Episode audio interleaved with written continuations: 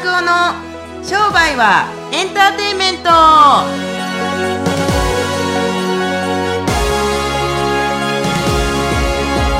こんにちはちかです。こんにちは、まさです。今日も楽しく増田拓夫の商売はエンターテインメント。を言ってみたいと思います。ということはいで、最初のオープニングトーク行ってみたいと思うんですけど、は増田さんが初めて行った外国旅行。はい。旅行なのか海外はどこですか？僕あの、えーっと、17歳の時に、うんあの、水泳の合宿でカリフォルニアに行ったんですよ、アメリカ。すごいですね。ああの、ちょうどそ水の、泳で？国体の予選があって、その国体の予選の時の国体予選合宿っていうのが、応援しに行ったんですか？え？違います。スイマー、スイマー。あ、スイマーで行きました。今、それスイ、スイマー多。分鼻つまんでるの全然届いてないからね。そうそう。だからあのー合宿で、18の時は、あのー国体に選ばれたんですけれども、へー17歳の時の国体予選の時に、そのクラブチームで、あのー行く、行ったあの、水泳の合宿でカリフォルニアに行ったのが初めての海外旅行でした。海外旅行って言わないですね。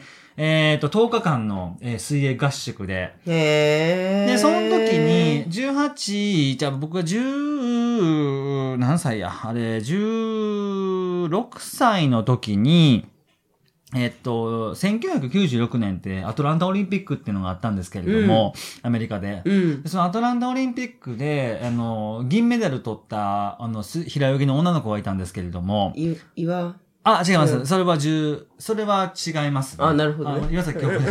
1996年なんで、岩崎京子さんが取った次、金メダル取った次の大会ですね。はい。そうそうそう。で、アマンダっていう女の子がいて、今でも覚えてますけれども、そのアマンダさんがいるクラブチームのところに、そのコーチのつてで行って、オリンピック選手たちとか、アーロン・ピアソルっていう背泳ぎの選手がいるんですけれども、その選手たちのいるクラブチームに行って、もうめっちゃくちゃ偉かったのを覚えてます。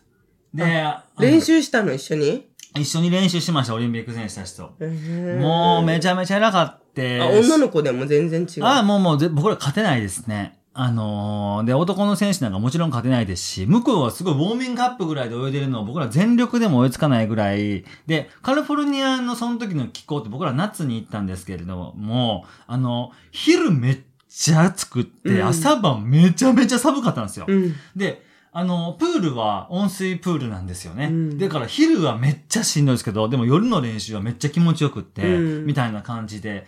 で、なんせね、あの、覚えてるのは練習が厳しかったことと、で、あのー肉しかないなっていうイメージです。ご飯がお肉ししかなかった。お肉とコールスローっていうんですか？あの、キャベツのサラダ。はいはいはい。しかないイメージがあったんで、へーなんかもうずっと、なんか、あの、変な話、台が出なかったっていう思い出がいっぱいありますけれども。でも楽しかったんじゃないですか？初めてすごいびっ高校生で行くいやなんて。もう飛行機も初めてぐらい乗るんじゃないかな？あの長距離のすごいと思いながら、うんもうずーっとなんかあの、ずーっと外ばっか見てましたけどね、窓際すで。ごい。で、その時に日本で3倍になった先輩とかと一緒に行きましたけれども、日本選手権で3倍になった先輩たちと一緒に行きましたけれども、まあ、あの思い出はすごい、いい、今でも覚えてますへね。ーだからアメリカなんか好きになりました、あれで。すごく。うん。なんかめっちゃでかいなと思いながら。またアメリカ行くんですか？いやー、アメリカね、行きたいですね。カリフォルニアって行ってないですから、うんぜひ、あの、なんか、あの、行きたいなと思う機会があったら。ナパバレーのワインが飲みたいな。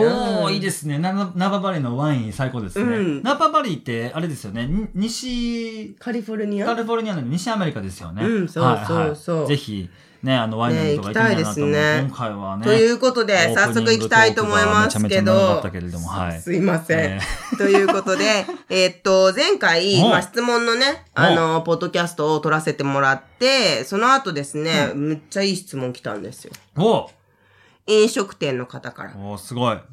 増田さん、うん。たくさん読書をされていますが、うんどのようなところに注意し、どのように行動に移していかれているのでしょうか？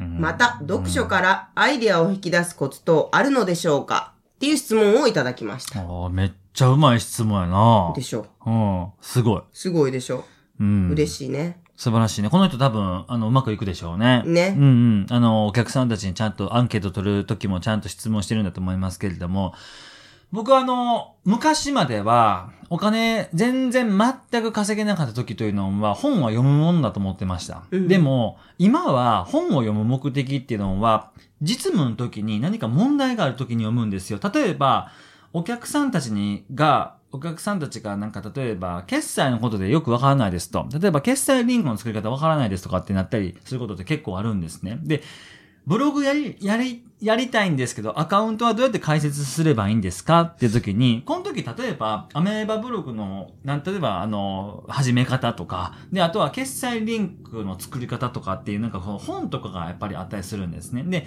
結局問題が出てきて、その問題をバシッと解決しそうな本をやっぱり自分たち買っていくんだと思うんですね。で、うんなんか将来役に立つからこれ読んどけばいいだろうとかって、えー、そういう読み方ってほんま頭に入ってこないんですよ。うん使わない資格と一緒で。最近僕が買った本は、めっちゃ昔の本です。20年ぐらい前の本ですけれども、心のチキンスープっていう本があるんですけれども、で、これを読む理由は、めちゃめちゃ簡単で、どうやったらベストセラーになるのかっていうことを目的にしていったりすると、あ、こういう、内容は非常につつまらないんです、あの中身ってうん。非常につまらないんですけれども、あの、なんかいろんなやつがそれ繰り返す必要ないでしょ。ベストセラーだから。うんうん、ね。多分世界で多分一番売れているビジネス書？まあどうでもいいんですけれども、僕ならあの、ここでもあの、れビジネス書じゃないよね。でもビジネスのことも書いてますから、いろんまあいろんな逸話が集められてるし、うん愛の話だったりとかう、ん。で、いろいろあるんですですけれど。美味しいとこづかみみたいなできる感じの本だよね。そうう。んだから、あ、そういうなんて人が好きなんだな、つまみ食いが好きなんだなとか、そう。なんか、人って意味のないものが好きになるんだなとか、そうそうそう。自分と関係ないもの、いつかは欲しいなと思ってることっていうのが欲しがるんだなとかっていうのが、まあ、そういう目的があるじゃないですか。で結局僕は一番最初に本を読むときっていうのは、うん。例えば、あのー多分、ちかさんもご存知だと思いますけど、僕、パワーとフォースっていう本を読んだことがあるんですけれども、はで、僕は、フォースの方が、うん。絶対、まあ、あの、スターウォーズも見てましたんで、絶対フォースの方が大事だと思ったんですけど、あの本の結論は結局パワーだったじゃないですか。これはい。結論言っていいか分かんないですけれども。で、これを読む理由は、結局のところ、パワーって一体何がパワーと引き金になっていって、フォースの引き金は一体何であって、お客様を引きつけるのは果たしてパワーなのか、あの、フォースなのかとか、で、その使い用途とか、ってうんいうことを知りたかったからバーって読んでいきましたけれども、本当に、えーっと、あの本は具体的に、まあ、難しい本ですけれども、神話とかも出てきますんで、うんむっちゃ難しいんですけれども、やっぱそういう目的があって、えー読んでいく。で、うんえーっと、質問に答えますけれども、うんまず、この本の活用法ですけれども、はいこの本から何をピックアップしていって、何を取っていきたいのかっていう目的を絶対僕白い紙に書きます。まずは。うんで、それで結局のところ、この目次があるじゃないですか。その目次のところを、あこれが書いてそうな目次のところをピックアップしていって、そこを読んでいって、結局課題を。